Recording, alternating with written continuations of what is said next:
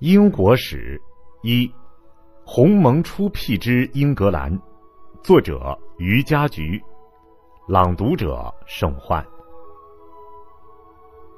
自序：我们读一国的历史，是要了解其政治、风习、思想、民性的来源和变迁，是要了解其国家的发生、滋长、扩大乃至衰亡。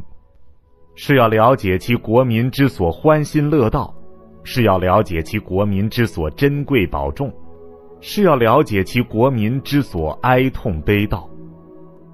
总言之，是要透视其心情，了解其行径，然后说得上判断他的未来，决定自己之所当施法。在这个小小的册子内，要想达到这个目的，当然是困难的。不过，作者是想朝这个方向走去，所以许多连篇累牍的记载都一概不采，而有些足以发人深思的小事反转列入。再者，此一小册子成于民国十九年年底，距今已是五年。当时着笔至欧战前后之英国一章而止，今本增加今日之英国一章。乃书局着人所为，与全书气息不类。读者当能察之，一切责任自非不宁所能负担，且亦不敢略人之美以自恃，礼和一言以资声明。余家局武昌洪水不淹斋，民国二十四年七月二十八日。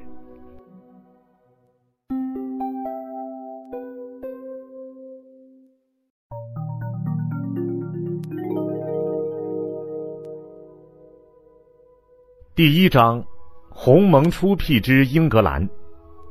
一，地理背景：不列颠群岛位置在欧洲大陆的西北岸边，地球上最为重要的群岛，当无过于此者。不列颠群岛所含有的小岛，其数目虽在一千以上，但其面积较大的，则只有大不列颠与爱尔兰两个而已。其余的小岛都环列在两岛的旁边。天好像是有意的要使这一群岛屿成为一个独立的单位，由地理的独立而成为政治的独立。本岛没有很长的河流，因为面积不宽，任何地方到海都近，没有长的河流无碍于事。但是河流却很多，与农业和畜牧极有利益。并且河流都很急，与水利之利用也极便利。河口多半很宽，与海上交通更不愁没有良好港口，便是在古代也是交通的捷径。在英格兰的北部和威尔士富有各种矿产，尤以煤铁为多，实系财富与权力之渊源。在英格兰的南部与东南。土壤和气候都易于草谷的生长，其间虽然偶有山岭，不适耕种，但是能供畜牧之用。所以，英格兰以羊毛的输出为大宗贸易，已是数百年了。而现代英国的纺织业便是由此演变而来。二，海外交通，英格兰与欧洲大陆隔水相望。他们俩的来往通商似乎是很早的事，但是年代久远，无可考察了。至于腓尼基人羡慕本岛的锡矿而远来贸易，则也是两千年以前的事了。其实，本岛的土人尚在石器时代，从大陆前来的移民则已经进入了铜器时代，能够用铜和锡去制造器具。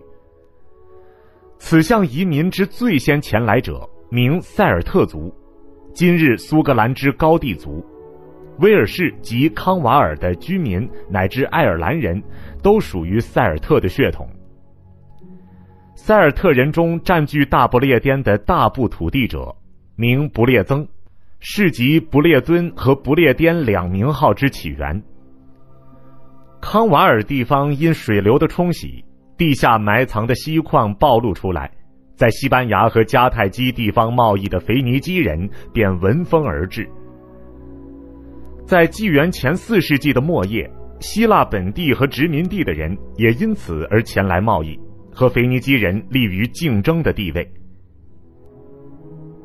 三，罗马之征服。当腓尼基人在此与希腊人竞争的时候，迦太基是西部地中海上唯一的强权。罗马的势力上居又在中部意大利。此后三百年间，罗马的权力日益膨胀，到了凯撒之世，便达于极点了。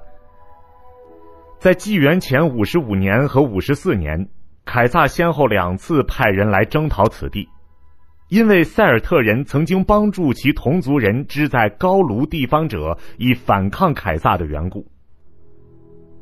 此后，因意大利发生革命，由共和变为帝制，皇帝对外政策趋于保守，不列颠人得保独立，积极百年。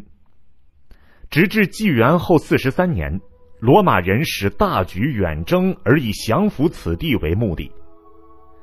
不列颠之大部分皆为其所占领，于是受罗马统治者凡三百年以上。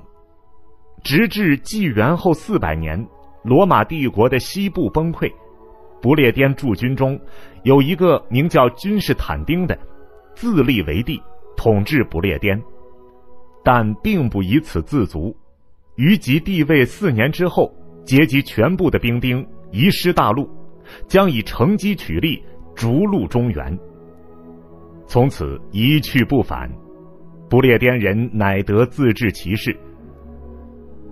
当罗马人统治之时，大修道路以便利行军，广建营垒以镇压反动，又大开迁徙诸矿，发展商业，改进农事，构筑壮丽的屋宇，善治坚固的城垣。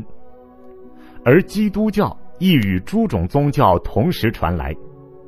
即罗马人退去之后，罗马文化的势力虽然不免稍衰。但其所及于不列颠的影响则无可磨灭。四，盎格鲁撒克逊之侵入。罗马人退去英格兰后，欧陆事变甚多。第五世纪实为民族大转徙时代。日耳曼人由北而南，匈奴人由东而西。其实不列顿人也屡遭大患，庇克族自高地而来。苏克族自爱尔兰而来，条顿族自大陆而来，真是外患迭起，岁无宁日。从大陆而来者有盎格鲁人，有萨克逊人，原来都是北部日耳曼的居民。数百年间，常常寇掠不列颠的沿海各地。纪元后四四九年，竟大举转徙，移居英格兰，断断续续。一百年之内，来者不绝。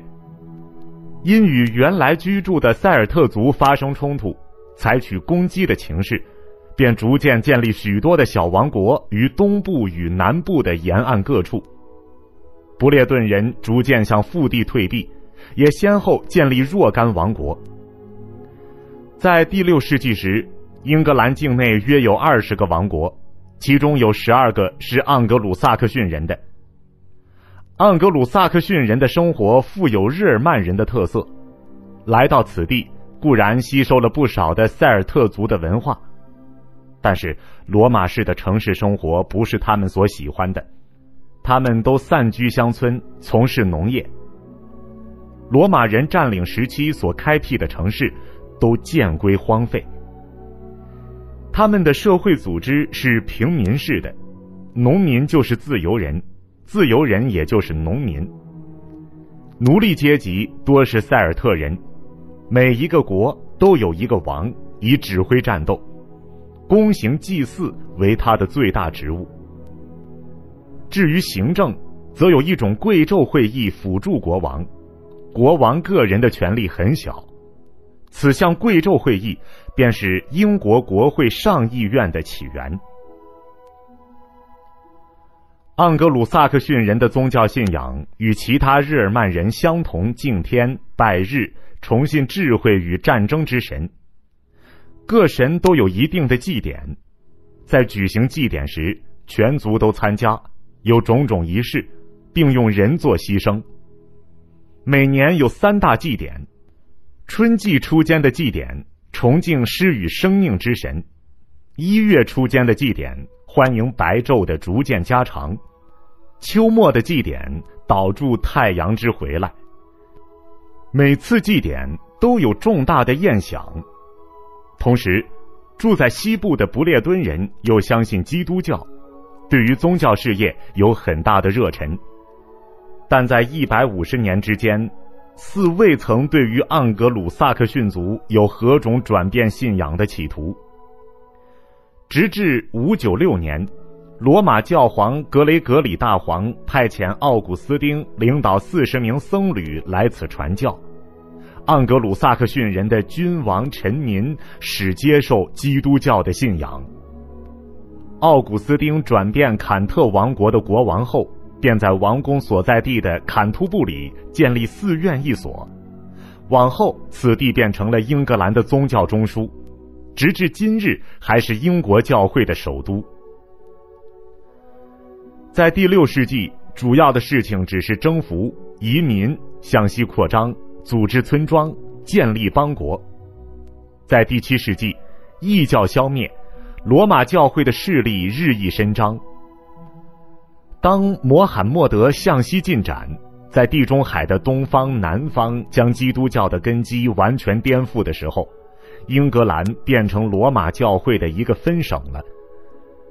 在此期间，基督教化以洛森布里亚为中心逐渐扩张。因为洛森布里亚在当时是领袖诸邦的王国，散文家比底、诗人孙勒乌尔夫都是此时期的人物。到第八世纪，这个北方王国的威权失坠，而麦西亚王国便代之而兴。麦西亚不久衰落，在南方有个王国名为威瑟克的，又代麦西亚而起。当时。盎格鲁撒克逊族的希望全在他的身上。